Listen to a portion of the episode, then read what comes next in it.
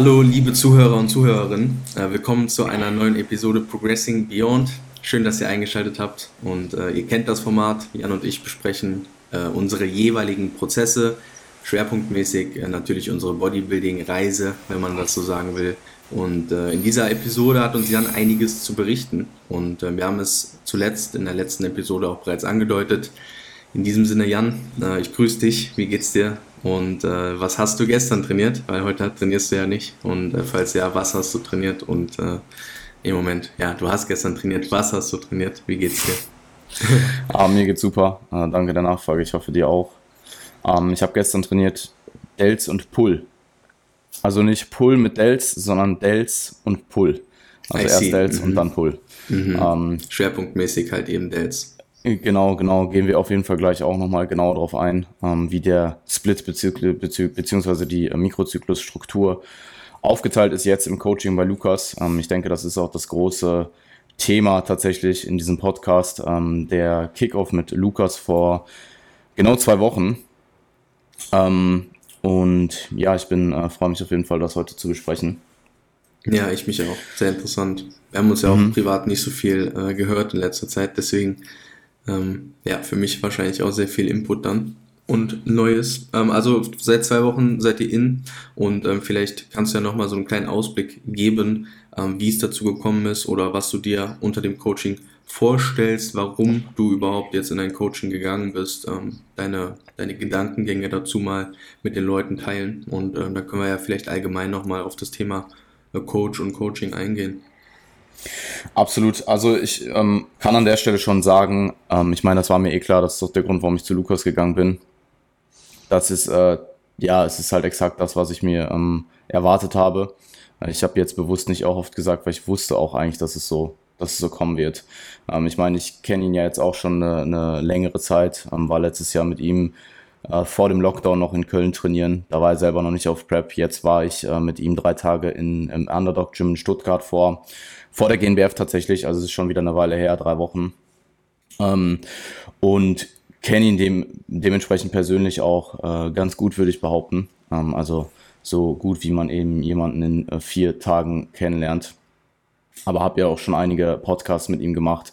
Ähm, da waren wir auch mal ja einige Stunden in, haben gesprochen und ich bin auf jeden Fall sehr froh, dass ich die Wahl ähm, auf ihn getroffen habe. Das steht ja jetzt auch eigentlich schon für mich mehr oder weniger fest seit boah, acht Monaten oder acht bis zehn Monaten oder so.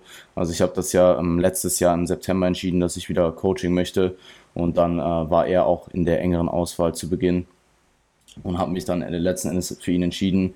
Wir haben das auch schon relativ äh, lange kommuniziert. Ich glaube auch schon im letzten Jahr, dass ich ihm das gesagt habe. Ähm, aber wir haben dann eben auch ausgemacht, dass das noch eine, oder ich habe ihm dann auch gesagt, dass es noch eine Weile dauern wird, ähm, ich bin aber jemand, wenn ich mir das halt in den Kopf setze, dann wird es halt auch umgesetzt und dementsprechend, ja, jetzt im Juli äh, 2021 Kickoff.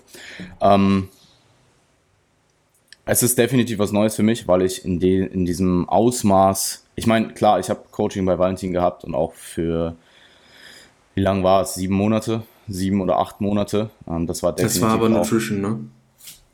Es war Nutrition, genau. Ja. Es war, ähm, ja, aber also dadurch, ich meine, er hat im Endeffekt die komplette Prep gehandelt, alles außer okay. Training. Und okay. ähm, im Training war es halt so, dass wenn ich ihm irgendwelche, ich konnte ihm schon auch Fragen stellen in Bezug auf das Training, wenn da irgendwas, ähm, ähm, wenn da Entscheidungen getroffen werden mussten, die in Bezug auf die äh, Ernährung oder auf die Prep dann eben auch einen Einfluss haben. Also es mhm. war eh bei Valentin schon eigentlich sehr viel. Ähm, ich meine, der Check-in-Prozess, der Coaching-Prozess war exakt der gleiche und es war halt einfach nur, dass Valentin das Programming, das Trainingsprogramming nicht gemacht, hab, äh, gemacht hat. Ähm, jetzt bei Lukas habe ich halt alles, ganz klar. Das war ja auch der Plan. Also ähm, Off-Season ähm, Ernährung oder Off-Season Nutrition ist sicherlich äh, weniger interessant für mich wie Off-Season Training. Ähm, und ja, ich äh, bin auf jeden Fall sehr gespannt. Ähm, sind jetzt zwei Wochen vorbei. Erste Woche war definitiv sehr ungewohnt. Ähm, zweite Woche schon deutlich ähm, besser und effizienter in den ganzen Abläufen drin. Habe auch tatsächlich heute das Check-in-Tag. Also ich werde hier äh, nach diesem Podcast auf jeden Fall mein eigenes äh, Check-in noch raussenden. Ähm, und es ist eine sehr, sehr coole Erfahrung. Also das Ganze jetzt auch ähm, in einem ähnlichen Format, wie ich es eben auch selber mache. ähm, jetzt zu erfahren, weil ähm, bei Valentin war ja alles per Textformat. Ich meine, ich habe mit ja. ihm super viel Posing-Sessions gehabt und wir haben auch zwischendurch äh, einen Call gehabt.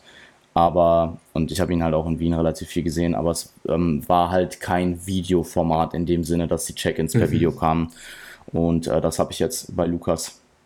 Okay. Ähm, ich, ich glaube, das ist gar nicht sein normaler Prozess, aber er hat mir das angeboten, dass wir das so machen und äh, dementsprechend ähm, habe ich da dankend äh, zugesagt, dass wir da eben mit Video-Check-ins arbeiten, einfach ja, um so ein bisschen auch ähm, meinen eigenen, das, was ich selber im Coaching mache, auch mal eine längere Zeit ähm, in Form von äh, Kommunikation oder in, in Form von der Art der Kommunikation selber zu erfahren.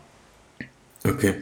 Du hast jetzt relativ gut ähm, betont, warum es Lukas gewonnen ist. Jetzt wäre es vielleicht mhm. aber auch interessant zu hören, warum du überhaupt ein Coaching jetzt in Anspruch nimmst, beziehungsweise was du persönlich ähm, dir davon erhoffst, vielleicht auch als Athlet und ähm, ja, welche Vorstellungen du davon hast.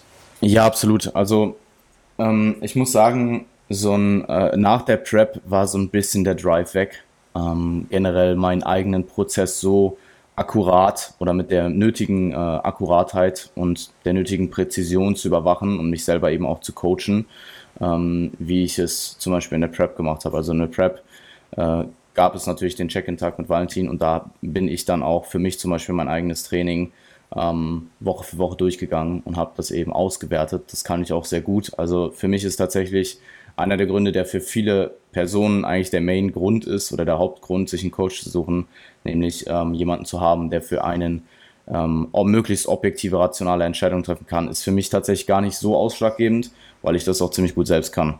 Ähm, weil ich das halt, also ich mache das halt seit Jahren und äh, ich habe so viele Fehler am Anfang gemacht, aus diesen ganzen Fehlern halt immer gelernt und dementsprechend werden diese Fehler halt nicht mehr begann, äh, begonnen, ähm, begangen. Und es ist für mich einfach primär, dass ich das Ganze abgebe und äh, einfach mal machen kann, einfach mal äh, in der Hinsicht reiner Athlet bin. Also klar, ich gebe Lukas natürlich auch meinen eigenen Input, und er äh, lässt den da definitiv auch mit einfließen. Das ist ja auch richtig so. Es ist ja auch äh, eine Kommunikationssache und eine Zusammenarbeit und keine Diktatur in Form von eines, eines Coaches, der dir einfach nur sagt, was du zu tun hast. Ähm, beziehungsweise der dogmatisch einfach irgendwas auf dich anwendet, was vielleicht für dich gar nicht so gut passt sondern da, Also du, du willst damit sagen, dass halt auch das Individuum mit berücksichtigt wird oder der Athlet mit berücksichtigt absolut, wird und der Coach halt eben nicht einfach seine Prinzipien oder seine Methoden auf dich aufdrückt, sondern halt Methoden findet, die Methoden, für dich ja. halt umsetzbar sind. Mhm. So. Ja, ähm, Prinzipien äh, basiert Methodiken für dich als Individuum auswählt. Genau. Und ähm, für mich ist es jetzt halt einfach mal ähm, eine Zeit lang wirklich machen, ähm, das Ganze aus, aus Klienten- oder aus Athletensicht sehen.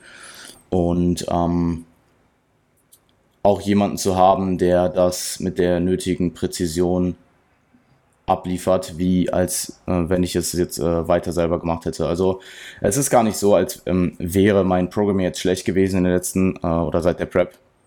Oder als hätte ich, ähm, ich hätte sicherlich da und da äh, bessere Entscheidungen treffen können, aber die waren nicht primär, weil ich die Entscheidung falsch getroffen habe, sondern einfach, weil der eigene Prozess mir in dem Moment vielleicht nicht so wichtig war und ich mir nicht die Zeit genommen habe, mich da wirklich hinzusetzen und mir ähm, was zu überlegen. Also dieser eigene, dieser Selbstcoaching-Prozess, dass ich mich halt selber hinsetze, meine eigenen Bilder anschaue, meine, mein Check-in quasi an mich selbst sende, beziehungsweise mir zumindest mal die Woche runterschreibe, ähm, das dann ein bisschen stehen lasse und mir das dann später nochmal anschaue und dann Entscheidungen treffe, das ist einfach, das war einfach nicht ähm, das ist einfach nicht passiert. Und das war vorher in der Prep, ähm, auch mit dem im Zug aufs Tracken und so weiter, deutlich, deutlich präziser. Das ist mir so ein bisschen verloren gegangen nach der Prep. Wurde dann auch zwischendurch wieder besser, aber auch zum Beispiel seit, ähm, seit dem, kurz vor dem Lockdown und dann auch im Gym und so weiter und auch jetzt in der Lockdown-Zeit vor der Gymeröffnung ähm, war sehr viel halt auch immer so ein bisschen, ähm, es wurde, also viele Dinge wurden ein bisschen akuter entschieden und dann vielleicht auch nicht so dokumentiert, wie ich es gerne gehabt hätte. Und, du hast ähm, auch viel ausprobiert, ne? Ich habe auch sehr viel ausprobiert, das kommt noch dazu, was auch für mein Coaching immens viel gebracht hat und einfach für meine eigenen Erfahrungswerte. Aber ich lasse da halt eben als Athlet ähm, Sachen auf der, oder potenziell ähm, Fortschritte auf der Strecke und das war auch vollkommen okay die letzten zehn Monate. Ähm, ich habe, wie gesagt, sehr viel Erfahrung für mein eigenes Coaching und für mich auch mitnehmen können. Aber jetzt ist halt für mich wieder die Zeit gekommen, wo ich das Ganze mal abgebe, einfach ausführe und ähm, diese Seite auch ja erneut kennenlerne und jetzt auch wieder ein besserer Athlet werde. Oder was heißt ein besserer Athlet, aber ein präziserer Athlet, macht das Sinn, um dann halt, mhm. um dann halt diese, diese, diesen Prozess auch wieder in mein eigenes Coaching mit einfließen zu lassen. Weil du lebst als Coach definitiv auch deinen Athleten, deinen Athletinnen äh, vor, ähm, den, den Lebensstil, den Bodybuilding-Lebensstil vor und ich denke eh, dass ich immer einen guten Job darin gemacht habe. Aber jetzt äh, denke ich, mit, äh, mit Lukas als Coach kann ich da nochmal ähm, kann ich da nochmal äh, in anderer Art vielleicht auch inspirieren, ähm, was, meine, was meine Klienten angeht.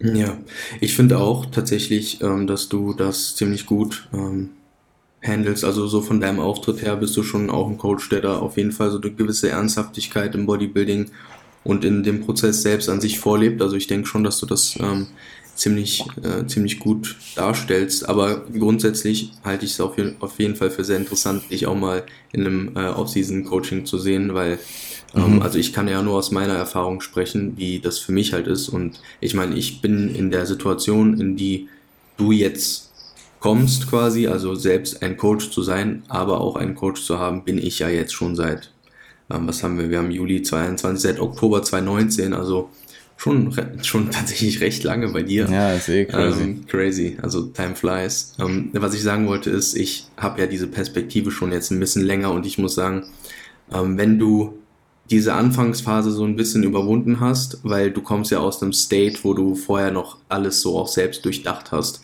Und das sollst du ja sicherlich auch jetzt noch tun, aber du wirst ja vom Trust her ein bisschen mehr noch ähm, in Lukas involviert sein mit der Zeit, weil der Prozess ja auch reift und mhm. weil man, weil man halt, weil die, die Coach-Klienten-Beziehung ja auch besser wird. Ähm, was ich damit sagen will, ist, ich glaube, dass dir das auch sehr gut tun wird und ich bin sehr äh, gespannt, ähm, was du auch dann nach, nach ein paar Monaten für Feedback geben kannst, ähm, was, was das Coaching betrifft. Und ähm, ja, freue mich da auf jeden Fall auf den Ausblick und das, was du so mit Lukas an Fortschritten einfahren wirst und was dich das halt auch als Athlet äh, oder was dir das als Athlet halt eben auch bringen wird. Und ähm, ja, vielleicht können wir, vielleicht können wir in dem, in dem Abschnitt dann auch mal kurz über dein Training sprechen, weil du hast es ja jetzt dann im Prinzip auch abgegeben und ähm, Lukas hat da einen Split aufgestellt, beziehungsweise Lukas hat sich ja sicherlich ähm, Gedanken zu deiner Physik gemacht, weil du ja auch ein mhm. Physik, Sportler bist und das entsprechend anhand deiner Physik bewertet, ähm, was Baustellen sind und das Ganze dann auch in einen, äh, in einen Trainingssplit umgewandelt. Ähm, vielleicht möchtest du dazu was sagen?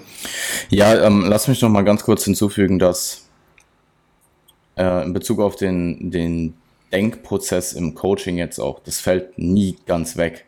Also ja, gerade, natürlich. Ich meine, klar, es gibt Athleten, die sind vielleicht auch selber nicht so belesen, haben vielleicht auch gar nicht selber die, die, die sind vielleicht gar nicht selber so in depth in der Materie drin und wollen einfach nur ausführen.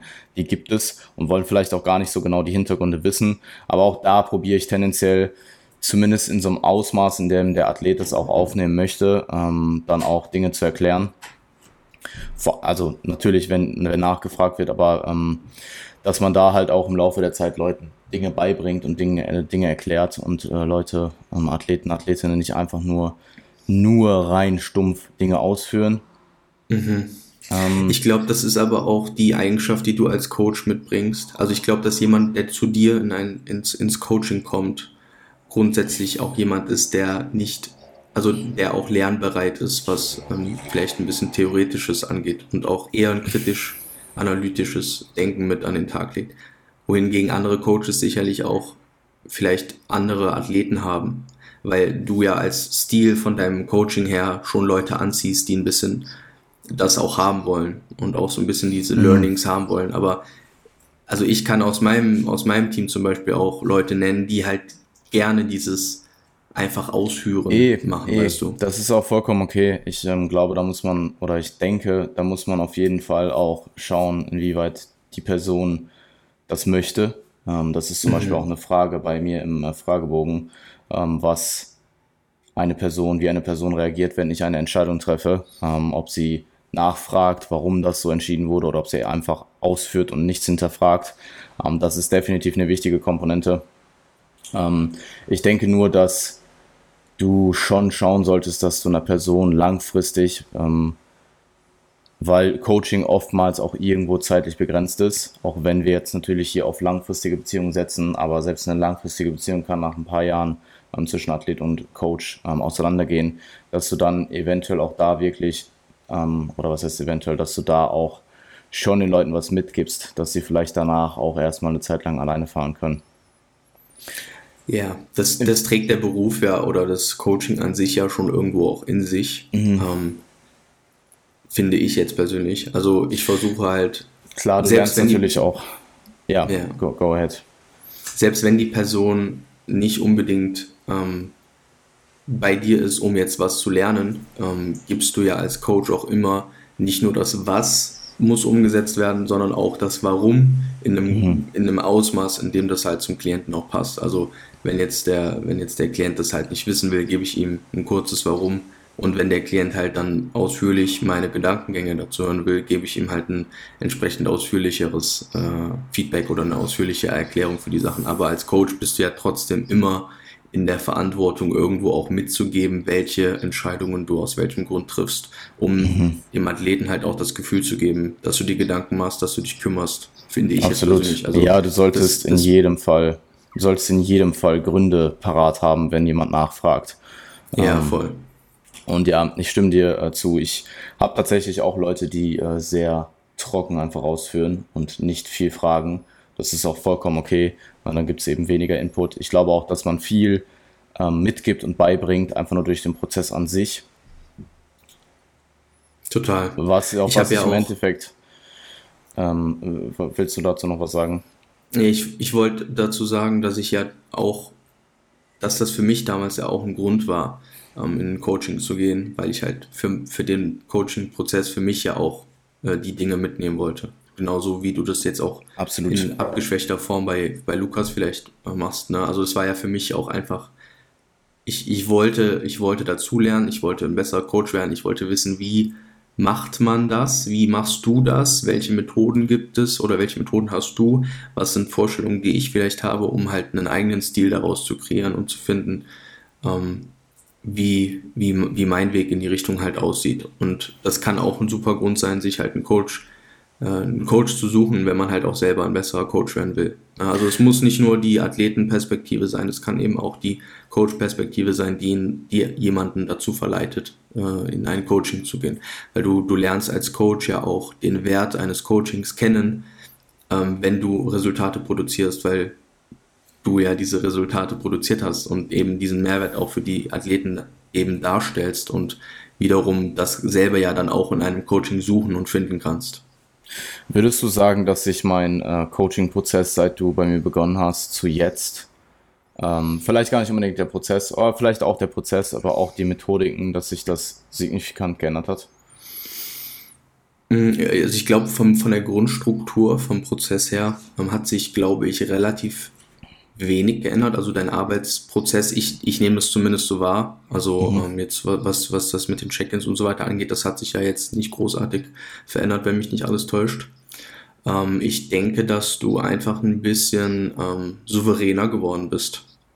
Das ist so mein Eindruck. Also, dass du einfach, ich meine, du hast anderthalb Jahre mehr Coaching jetzt auf dem Buckel als vor anderthalb Jahren und, ja, okay. und äh, hast halt seither auch äh, Leute auf die Bühne gebracht und du bist einfach ein bisschen, ich glaube, du bist einfach ein bisschen ähm, safer, ein bisschen gesettelter so in deiner, in deiner Position und mhm. ein bisschen souveräner, ein bisschen, ähm, ne, professioneller ist das falsche Wort, weil du warst immer professionell.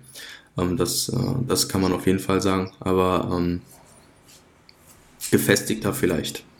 Okay. Äh, und in Bezug auf Methodiken? Boah, schwierig. Also ich glaube, du hast mich immer relativ, ähm, also ich meine, wir haben gewisse Vorstellungen gehabt von Anfang an, wo wir hinwollen und was unser, was unsere Ziele sind. Und äh, dementsprechend waren die Methoden auch, glaube ich, immer darauf ausgelegt, bestmögliche Ergebnisse zu erzeugen. Das heißt, gepusht hast du mich ja immer auf eine gewisse Art und Weise. Und ich denke nicht, dass die Methodik, also ich glaube, dass du immer eine gute Mitte hattest, was deine Methodiken anging, ähm, im, im, in dem Sinne. Okay. Also Willst du auf was Spezielles hinaus? Na, ich, mich hat es jetzt einfach nur interessiert. Ähm, ich wollte im Endeffekt mhm. vorhin darauf hinaus, dass dieser Denkprozess für mich jetzt bei Lukas auch nicht wegfällt. Also klar, ich bin bei ihm, ich gebe das auch komplett ab. Ähm, er hat da letzten Endes auch das letzte Wort. Ich will ja jetzt auch hier nicht ähm, das machen, was ich vorher gemacht habe, nur bei Lukas so. Äh, da kommen wir auch gleich mhm. nochmal drauf zurück auf bestimmte Übungen. ähm, ähm, und da jetzt natürlich das Vertrauen in ihn zu haben, was sicherlich dann auch nochmal ansteigt, so wie du schon gesagt hast, wenn der Prozess besser wird oder noch, noch effizienter wird. Ähm, es ist trotzdem nichtsdestotrotz immer noch ein, ein, es ist natürlich immer noch ein Denkprozess für mich. Also ich habe einen, ich mache mir zu jeder Woche, ähm, zu jeder kommenden Woche ein neues Check-in, äh, eine neue Check-in-Notiz und schreibe mir dann auch über die Woche bestimmte Notizen auf, wenn mir irgendwas in den Kopf kommt, damit ich das dann auch im Check-in ja möglichst äh, effizient mit ihm kommunizieren kann.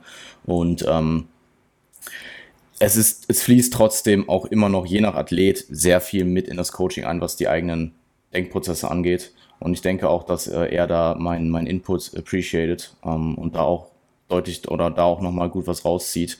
Ähm, dass wir dann natürlich, weil durch meine Erfahrung auch relativ schnell vielleicht zu einem zu, zu einem optimaleren Prozess kommen, als wenn du jetzt jemanden hast, der noch nie vorher Online-Coaching, der noch nie was mit Online-Coaching zu tun hatte.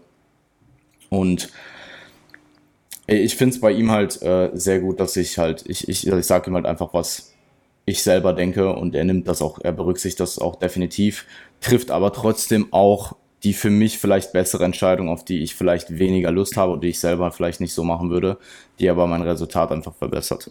Und äh, ich denke, das ist, das passiert, wenn du selbst Coaching machst, tendierst du dazu, ähm, oder vor allem jetzt nach der Prep, tendierst du vielleicht dazu, da so in so gewisser Weise dich äh, ähm, vielleicht dahingehend nicht mehr so auf das zu konzentrieren, was du wirklich brauchst, sondern vielleicht auch viel auf das, worauf du subjektiv Lust hast. Und äh, mhm. das war definitiv der Fall in den letzten zehn Monaten, was nicht schlecht ist, denn ich hatte def definitiv auch sehr viel Spaß im Training, konnte einiges an Erfahrung mitnehmen. Ähm, aber so habe ich halt nach der Prep angefangen zu denken, ähm, wo es dann auch lange darum ging, wieder möglichst viel Spaß im Training zu haben. Weil das zum, äh, zum Ende der Prep dann doch ähm, und auch nach der Prep eine Zeit lang definitiv nicht so sehr vorhanden war. Und das war halt in der Prep nie oder auch vor der Prep nie. Vor der Prep und auch in der Prep ging es mir immer darum, was gibt mir die besten Resultate und nicht, was gibt mir die besten Resultate und macht mir gleichzeitig am meisten Spaß. Ähm, mhm. Wobei man definitiv auch sagen muss, Spaß und Enjoyment spielt maßgeblich auch einen oder ist maßgeblich auch ein Teil des Puzzles für das letztendlich beste Resultat. Ähm, weil wenn du ja, Zero Spaß, ja, Long, Longevity und auch einfach Einsatz. Also du wirst eher einen Plan trainieren, der dir größtenteils Spaß macht und dir vielleicht theoretische 95% geben, als einen Plan, der dir vielleicht theoretisch 100% gibt, der dir aber keinen Spaß macht, wo du dann weniger Einsatz reingibst und am Ende weniger als 95% rausbekommst. Also hier nur rein hypothetische Zahlen in den, in den Raum geworfen. Ja, total. Ähm, ich finde es ganz interessant. Ich äh, sehe da auch auf jeden Fall eine Parallele. Äh, ich weiß nicht, wie du das persönlich einschätzt bei uns, aber ich habe auch immer das Gefühl, dass ich, ähm, vor allem wenn es auch ums Tra um Trainingsplanung geht, ich meine, Nutrition ist an sich jetzt nicht so das Riesenthema, nicht so kompliziert, aber wenn es um Trainingsplanung geht, dass ich da auch immer schon auch meine eigene Vorstellung oder meine eigene Perspektive so mit reinbeziehen kann und du das auch dankend annimmst, weil du halt auch siehst, dass ich ja auch mir Gedanken mache über mein eigenes Training und du dann am Ende aus einer Kombination von meinen Vorstellungen und meiner Perspektive und deiner Erfahrung und deinen Methoden dann am Ende ein Trainingsapproach bei rauskommt, der mich dann mhm. möglichst möglichst weit bringt. Und so ungefähr hast du es im Prinzip gerade mit Lukas auch gesagt. Ja. Ähm, ja, finde ich persönlich auch immer super. Weil dann, Absolut. dann, dann hast du eben aus beiden Welten als Athlet und als, als Coach ähm, die, die, den meisten Einsatz. ich sag mal so, ich enjoy es als Coach auch, wenn jemand einfach mit Talent zu mir kommt und nicht so viel, nicht so viel, äh, nicht so viel hinterfragt und einfach out, einfach der 100% Macher ist und einfach kloppt. Mhm.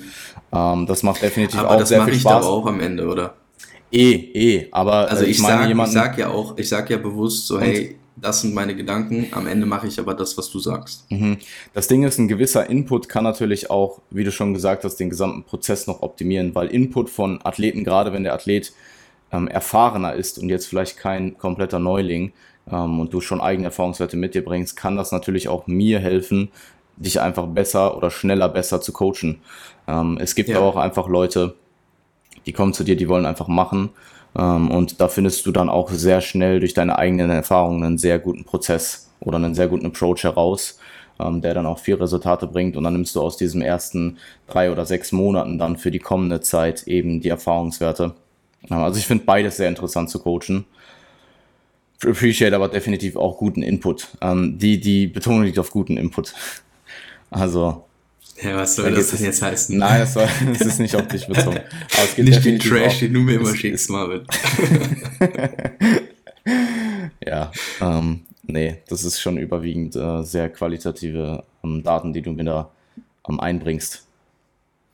Schön. Wunderbar. Ähm, wollen, wir, wollen, wir, wollen wir auf dein Training eingehen? Ja, lass uns äh, auf mein Training eingehen. Ähm, es ist definitiv auch wieder eher eine Mikrozyklusstruktur. Also ich habe jetzt Split geschrieben, aber ich, ähm, es ist im Endeffekt, es sind fünf Tage pro Woche.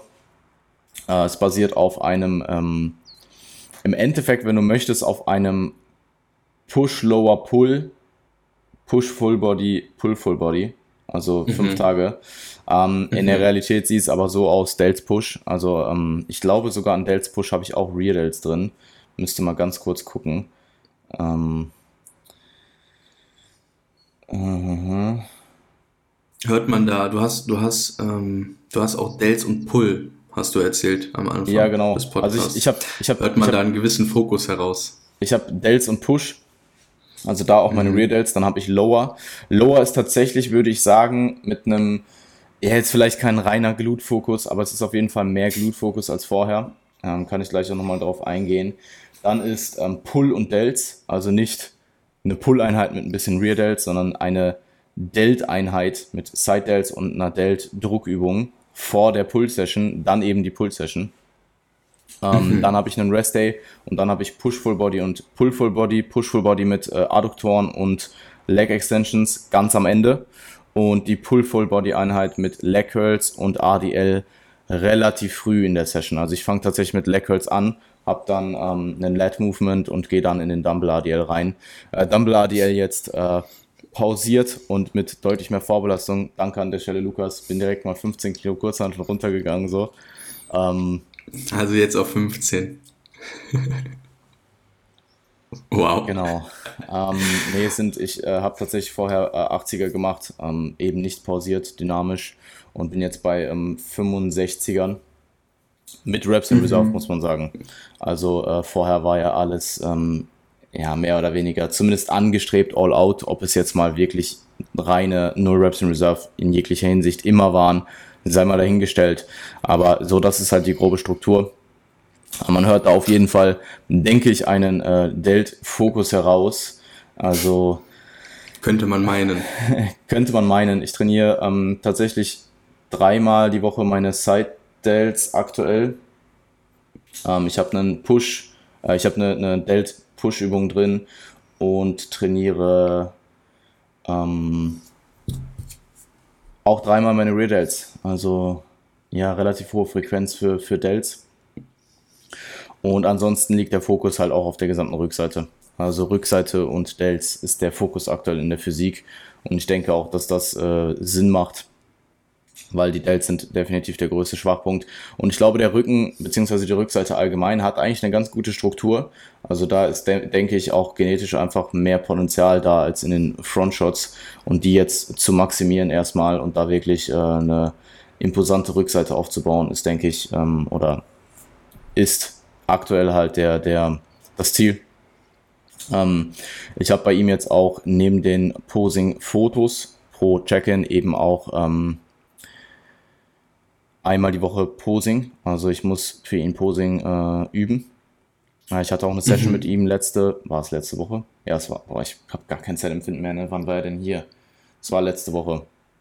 Oder ich bin komplett lost. Aber ich glaube, es war letzte Woche. Nee, es müsste letzte Woche gewesen sein. Ja, ja. Ähm, und ja, also ich, ich konnte auch an der, äh, an der Stelle aus der Session tatsächlich, auch wenn es jetzt nicht die übelst lange Session war, äh, doch einiges mitnehmen, ähm, weil es auch die erste Session seit der Prep war, die ich live gemacht habe. Ähm, oder nee, allgemein die erste Session seit der Prep. Also die letzte Session müsste Ende September gewesen sein. Ähm, und ja, also fast zwei Jahre her, dass ich Posing ähm, Coaching in äh, Anspruch genommen habe. Same, same.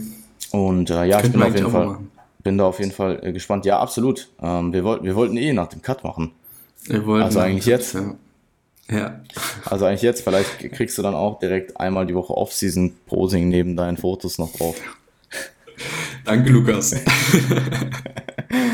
ähm, nee, also ich habe eh mit ihm drüber gesprochen und es, es ist auch einfach einleuchtend. Also auch wenn Off-Season-Posing keinen riesen, riesengroßen Stellenwert haben sollte in den meisten Fällen, weil du halt in der Off-Season auch einfach anders postest, du siehst anders aus, macht es definitiv Sinn, ähm, diesen Skill zumindest zu erhalten. Weil ich, ich meine, bei mir ist es sowieso so, ich habe, auch wenn ich teilweise zum Beispiel in 2020 sehr, sehr wenig gepostet habe, wenn ich dann mal gepostet habe, Klar, es war vielleicht nicht zu 100% on, so wie Peak Prep, aber es war immer noch ziemlich gut. Also du verlernst das, wenn du es einmal so viel geübt hast, das ist wie Fahrradfahren, das verlernst du nicht so richtig. Gerade wenn du dann halt mal ein, zwei Sessions wieder reinbekommst, dann geht es auch relativ schnell wieder sehr gut.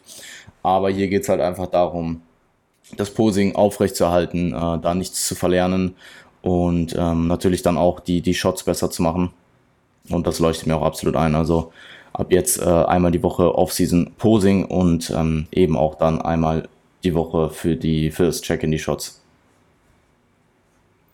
Ja, cool. Ähm, du hast jetzt den Split im Prinzip schon besprochen, hast aber eben noch Raps in Reserve angesprochen. Ich weiß nicht, ob das für dich ein Punkt ist, den du gerne etwas ausführlicher besprechen magst, ähm, ja, da du ja auch in Vergangenheit ja anders trainiert hast oder die letzten Monate da einen ja, gewissen anderen Approach gefahren bist, wie du schon mhm. grob bemerkt hast. Und ähm, das hat sich jetzt anscheinend wieder geändert. Ja, ich äh, bin tatsächlich, also ich meine, ich ähm, kann mich, also wenn ich meine gesamte Trainingskarriere an, an so retroperspektiv betrachte, dann war ich ziemlich am Anfang eigentlich immer der, der all out gegangen ist, also schon ziemlich zum Anfang hin. Ähm, also ich kann mich erinnern, ich habe das hier bestimmt schon einige Mal im Podcast gesagt, so meine erste Trainingseinheit damals mit meinem besten Freund war halt wirklich, also er ist halt auch jemand ganz oder gar nicht so. Ich bin halt mit dem Trainieren gegangen und der hat mich in die Incline-Bank gelegt so und ich habe dann 30 Kilo gedrückt und der hat mich die halt irgendwie, keine Ahnung, achtmal machen lassen und dann noch vier Force-Straps so. Und ich bin halt komplett gestorben, konnte mich null stabilisieren. So sah halt meine erste Session ever aus so. Und so hat sich das dann halt auch erstmal die ersten Monate gezogen. Also man hat, klar, man hat da gar nicht die Kapazität, wirklich präzise ans Muskelversagen zu trainieren, aber zumindest diese Komponente, okay, ich kann es jetzt gerade nicht mehr alleine bewältigen, wurde da auf jeden, da wurde auf jeden Fall schon einiges an Erfahrungswerten sehr, sehr früh ähm, gesammelt. Ähm, ich bin dann sicherlich nach ein paar Jahren ähm, ein bisschen weg davon, aber auch eher tendenziell die Person gewesen, die immer seine Reps in Reserve ein bisschen überschossen hat. Also wenn es vielleicht, wenn vielleicht drei angepeilt waren, wurde es eher zwei bis eins. Und ähm, ich bin dann irgendwann deutlich strikter dort geworden, habe auch mit insgesamt vielleicht on average mehr Reps in Reserve trainiert und bin aber auch dann nach der Prep ähm, zum September letzten Jahres ähm, habe ich für mich die Erfahrung einfach machen wollen, wie es ist, komplett ohne zu trainieren wieder und ob ich sage ich mal, diesen Skill ähm, präzise und akkurat ans Muskelversagen zu trainieren, dadurch besser aufrechterhalten kann oder besser effizienter erreichen kann. Ähm, und habe eben für mich entschlossen, dass ich alles all-out trainiere oder zumindest es anstrebe. Das habe ich jetzt auch für zehn Monate oder neun Monate so gemacht. Ähm, auch einfach, um diesen Erfahrungswert dann wieder für mich mit ins Coaching zu nehmen. Und es war auch definitiv eine, eine gute Zeit. Es macht auch einfach viel Spaß, muss man an der Stelle sagen.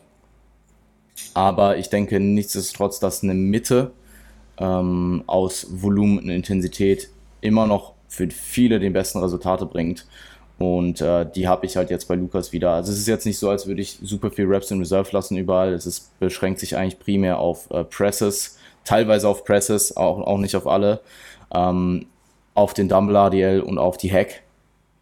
Mhm. Ähm, also Übungen, die tendenziell Compounds, Compounds die sehr, ähm, die systemisch definitiv auch sehr belastend sind. Ähm, und ich, er hat es mir am Anfang auch gesagt, äh, dass es essentiell ist, dass ich die auch einhalte, weil dieses Programming darauf ausgelegt ist, dass ich die einhalten muss, weil ich sonst einfach dieses Programm nicht absolvieren kann. Und ich bin tendenziell mhm. vielleicht sogar in der Intro, naja, vielleicht gar nicht in der Intro, ja doch in der Intro, bin ich vielleicht tendenziell ein bisschen zu hart reingegangen. Und ähm, ich habe jetzt auch in Woche zwei zusätzlich natürlich noch jetzt viel mit viel externem Stress. Ich merke auch schon ordentlich, ähm, wie, das, wie das Training anzieht. Das halt nach zwei Wochen. Ähm, Nichtsdestotrotz muss ich sagen, fällt es mir diese Woche doch schon deutlich leichter auch, ähm, die, die Raps im Tank zu lassen, weil ich auch, auch einfach weiß, dass es den Prozess, dass Lukas das so vorgesehen hat, dass es den Prozess zumindest längerfristig und Bodybuilding ist nun mal sehr viel äh, Delayed Gratification, dass es den Prozess längerfristig gut tun wird oder ähm, dass es den Prozess längerfristig potenziert und dann kann ich mir das im, in dem Moment dann auch doch äh, relativ gut rationalisieren und dann halt auch aufhören und nicht noch diese letzte 50-50 Rap zu machen. Ähm und ja, es ist auf jeden Fall ähm, wieder was anderes im Vergleich zu den letzten neun Monaten. Es macht definitiv aber auch Spaß und ich glaube auch, dass ich hier ähm, eine, ähm, das ist, ich meine, für mich im, im, Coaching war es sowieso, ich habe zwar einige Leute, die auch ohne Reps in Reserve trainieren, beziehungsweise sehr, sehr wenig mit Reps in Reserve trainieren. Ähm, aber ich persönlich im Coaching habe nicht nie das gemacht, was ich mit mir die letzten neun Monate gemacht habe, sondern ich bin vielleicht wieder ein bisschen mehr hin zur Intensität, aber trotzdem nie in, in eine Richtung zu sehr. Ähm, und ich glaube, das kann ich jetzt mit Lukas, mit der Erfahrung, die ich bei Lukas im Coaching mache, noch mehr festigen. Ja, bin auch grundsätzlich ein äh, großer Fan davon, mir aus verschiedenen Richtungen äh, Dinge rauszuwählen und mhm die in, die in den eigenen Ansatz mit zu integrieren und eine gewisse Balance und eine gewisse Mitte zu finden. Ähm, jetzt nicht nur grundlegend so aufs Training bezogen, sondern im Allgemeinen habe ich immer so die Erfahrung gemacht, dass man, wenn man sich aus beiden Extremen ähm, halt eben gewisse Vorteile heraussucht oder gewisse Erfahrungen macht in beiden Extremen, ähm, dass man dort ähm, für, für den eigenen Prozess dann eine Balance ja, auspendeln kann, die einen vermutlich am meisten voranbringt. Mhm. Ja, ähm, ja das Safe. wollte ich nochmal dazu loswerden. Ja, ansonsten, ähm, ansonsten äh, es war ein sehr gemäßigter Einstieg in, mit äh, ungefähr 3000 Kalorien. Äh, ich habe die erste Woche ähm, relativ viel Gewicht gegaint ähm, und ich weiß halt, dass Lukas mit mir da sehr konservativ hochgehen will. Hab ich wollte gerade fragen, also habe aber auch genau dieses Gewicht diese Woche wieder verloren. Also okay. Ich könnte mir vorstellen. Was ist, was ist denn im Allgemeinen eure, eure grobe Vorstellung? Also gibt es da von, von Lukas Seite, auch wenn ihr jetzt vielleicht nicht eine konkrete, ähm, ein konkretes Gewichtsziel habt oder vielleicht habt ihr das sogar, aber gibt es da so eine grobe Spanne? Er hat es in dem, äh, in dem Podcast, im Underdog äh, QA, hat er es angesprochen. Ich kann mhm. mich aber nicht an die genaue Zahl gerade erinnern. Ich glaube, es waren 0,5 bis 0,75 oder 0,5 bis 1 Prozent pro Monat. Okay. Ähm, ja.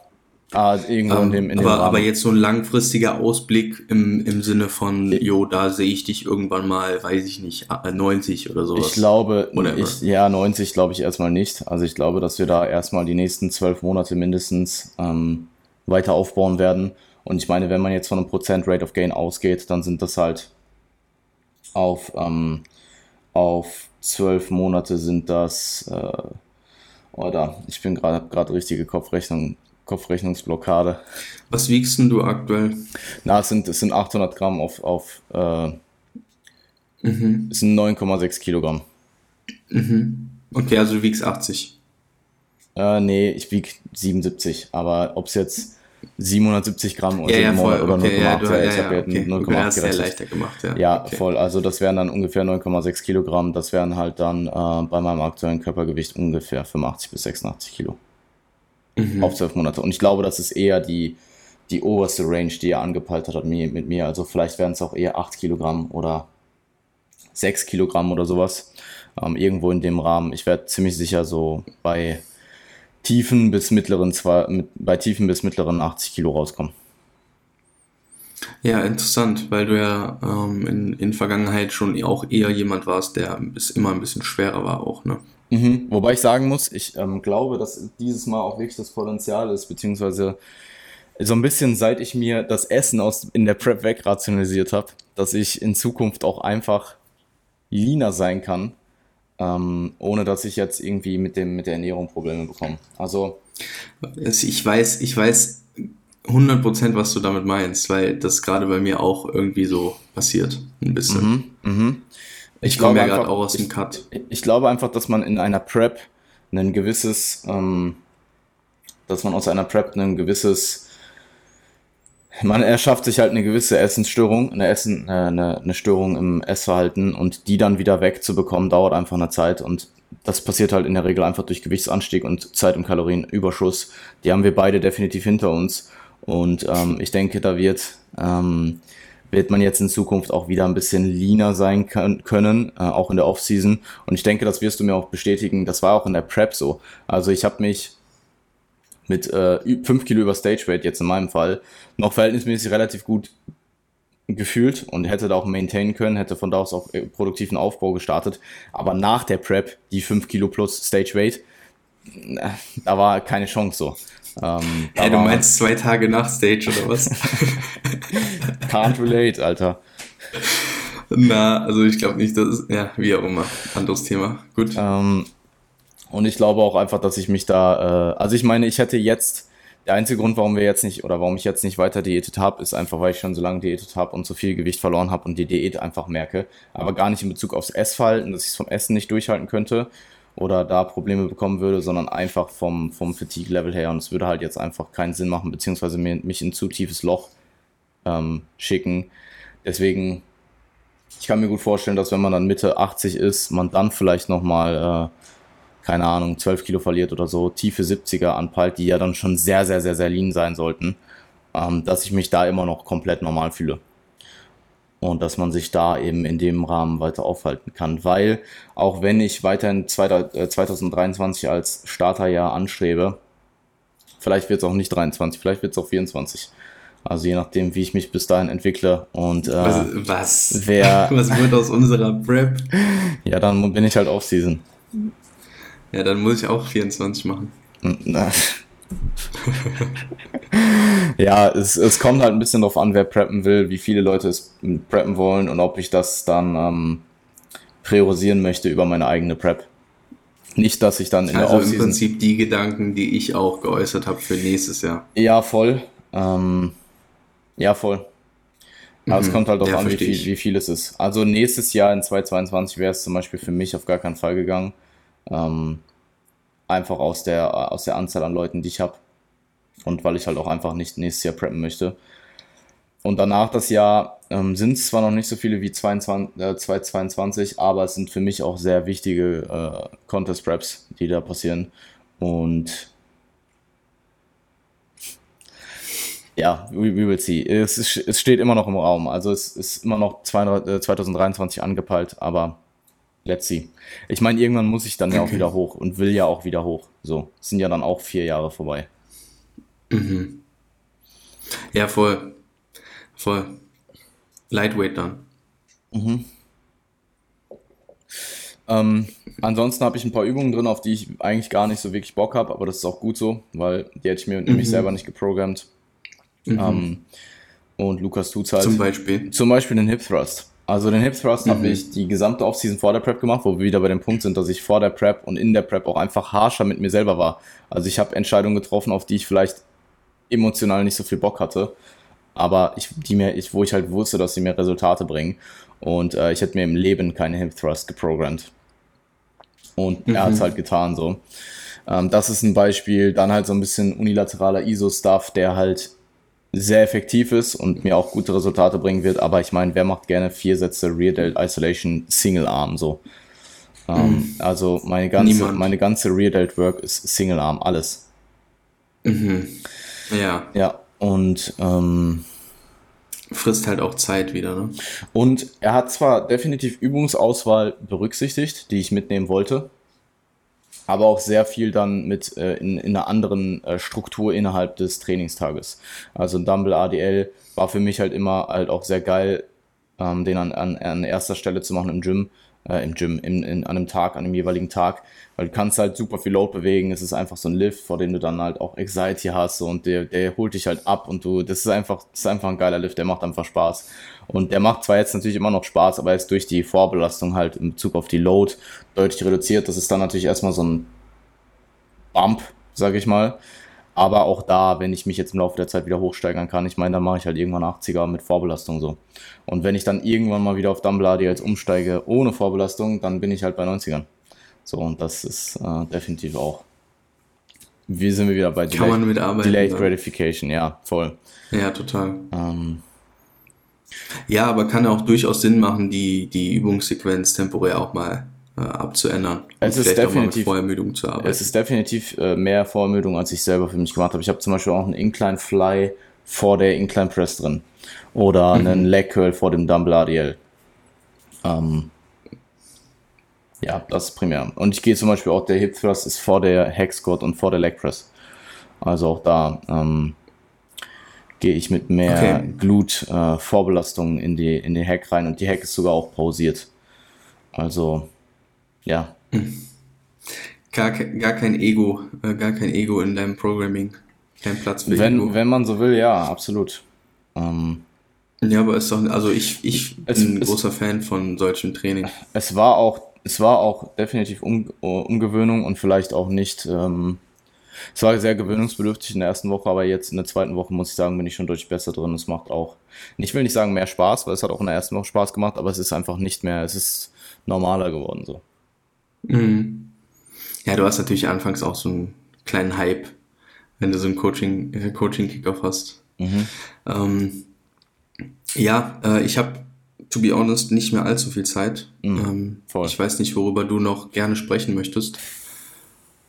Ähm, UK DFBA passiert dann jetzt tatsächlich doch. Also es ist so witzig, weil ich habe mir gerade wenn sich mir, nichts ändert bis dahin. Wenn sich nichts ändert bis dahin, ja, ja, voll. Ich habe mir, ich habe in den letzten ein, zwei Wochen bestimmt mit zehn Personen darüber gesprochen, wie äh, sehr die Personen sich dann meistens auch, weil die meisten Personen waren halt selbst auch betroffen, ähm, wie sehr die, sich die Person und ich ähm, uns halt auf die Saison auch in England gefreut haben.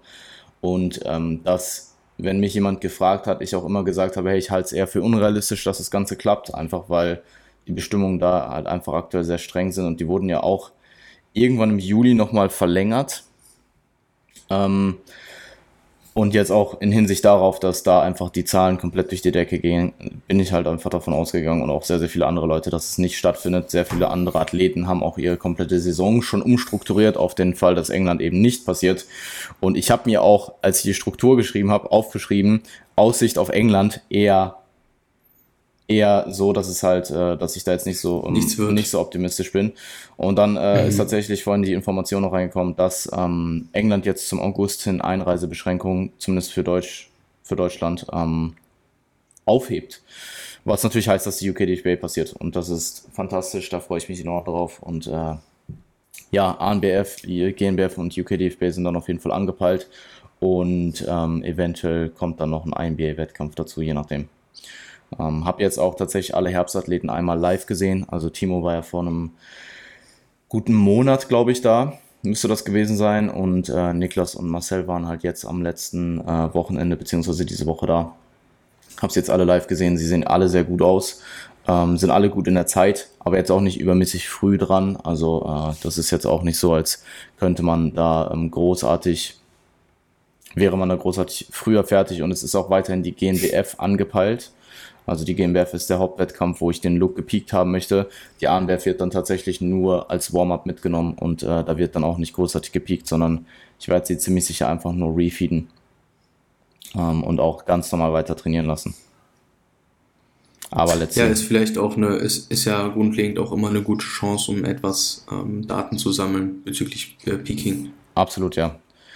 Ja, klar. Also ich werde sie jetzt da nicht großartig, ich werde sie da ziemlich sicher nicht depleten, weil sie sind eh ziemlich flach mhm. von der Diät, weil sie ja mitten in der Diätphase sind oder mitten im Diätzyklus und ähm, ich da dann auch nicht noch zusätzlich zu dem Wettkampf noch mehr Stress induzieren möchte. Also es sind dann zwar natürlich gute Refeed-Daten äh, oder gute Daten in Bezug auf Kohlenhydratladen, aber ähm, tendenziell voraussichtlich, also sollte ich sie dann entladen zur GNBF hin, muss ich das natürlich auch nochmal berücksichtigen, weil dann geht natürlich auch mehr rein. Ja, aber dann, ja gut, du siehst, du siehst ja sicherlich dann, wie so eine Art, ja, ich sag mal Mindest, ein, ein gewisses Mindestmaß Ja, voll, voll, voll. an, an Carbs, was, was, was sie vertragen so. Mhm. Ja, Ja, definitiv. interessant. Ähm, bin Ja. auf jeden Fall gespannt. Äh, Es, es geht halt bald schon los. Also ähm, der Oktober wird dann nochmal heavy. Mhm. Und vielleicht gibt es dann für mich einen Urlaub im November. Ich bin noch nicht ganz sicher. Also je nachdem, ob es möglich ist und, oder nicht.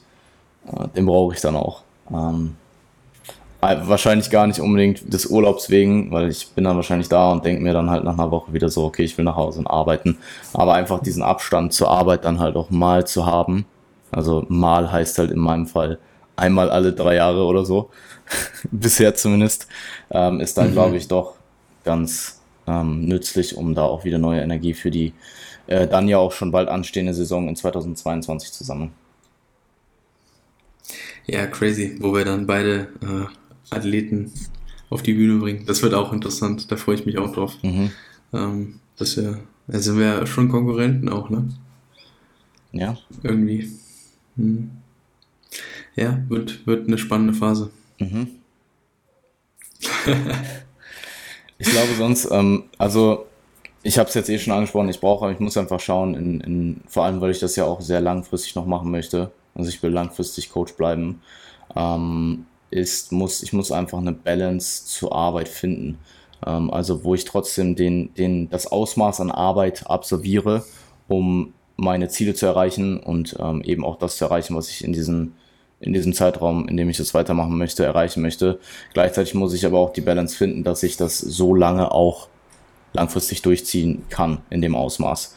Und da tue ich mich noch ein bisschen schwer. Ich schaue halt aktuell so ein bisschen ähm, in Bezug auf Interieur, äh, auf meine Wohnung, dass ich mich da so ein bisschen, das ist so ein bisschen meine Me-Time, wenn man so möchte. Mhm. Weil auch im Training aktuell finde ich die nicht so wirklich, weil ich bin halt in einem Umfeld, wo ich super viel socialisen kann. Und es ist nicht so, ich gehe ins Gym, habe meine Kopfhörer die ganze Zeit auf und trainiere für mich selbst und kenne keinen. Das war in der Vergangenheit anders. Dementsprechend war das mehr Zeit für mich.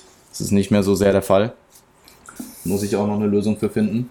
Ähm, oder das zumindest mehr einschränken, dass ich nicht so lange im Gym bin. Aber ich meine, ich bin, das Gym hat zwei Monate auf und ich muss mich da auch, denke ich, erstmal einfinden. Ähm, von diesen zwei Monaten war ich jetzt vor kurzem auch noch zwei Wochen weg. Äh, und da, ich denke, das wird sich im Laufe der Zeit ähm, besser geben. Ja, eine gewisse Gewohnheit, ein gewisser Trott Mhm. wird sich irgendwann einschleichen. Mhm. Bin ich mir ziemlich sicher. Aber auch wieder interessant, weil ich genau diese, dieses Bedürfnis nach äh, Balance oder nach ein bisschen äh, Me-Time, so wie du es genannt hast, äh, das tatsächlich bei mir gerade auch so ein bisschen manifestiere.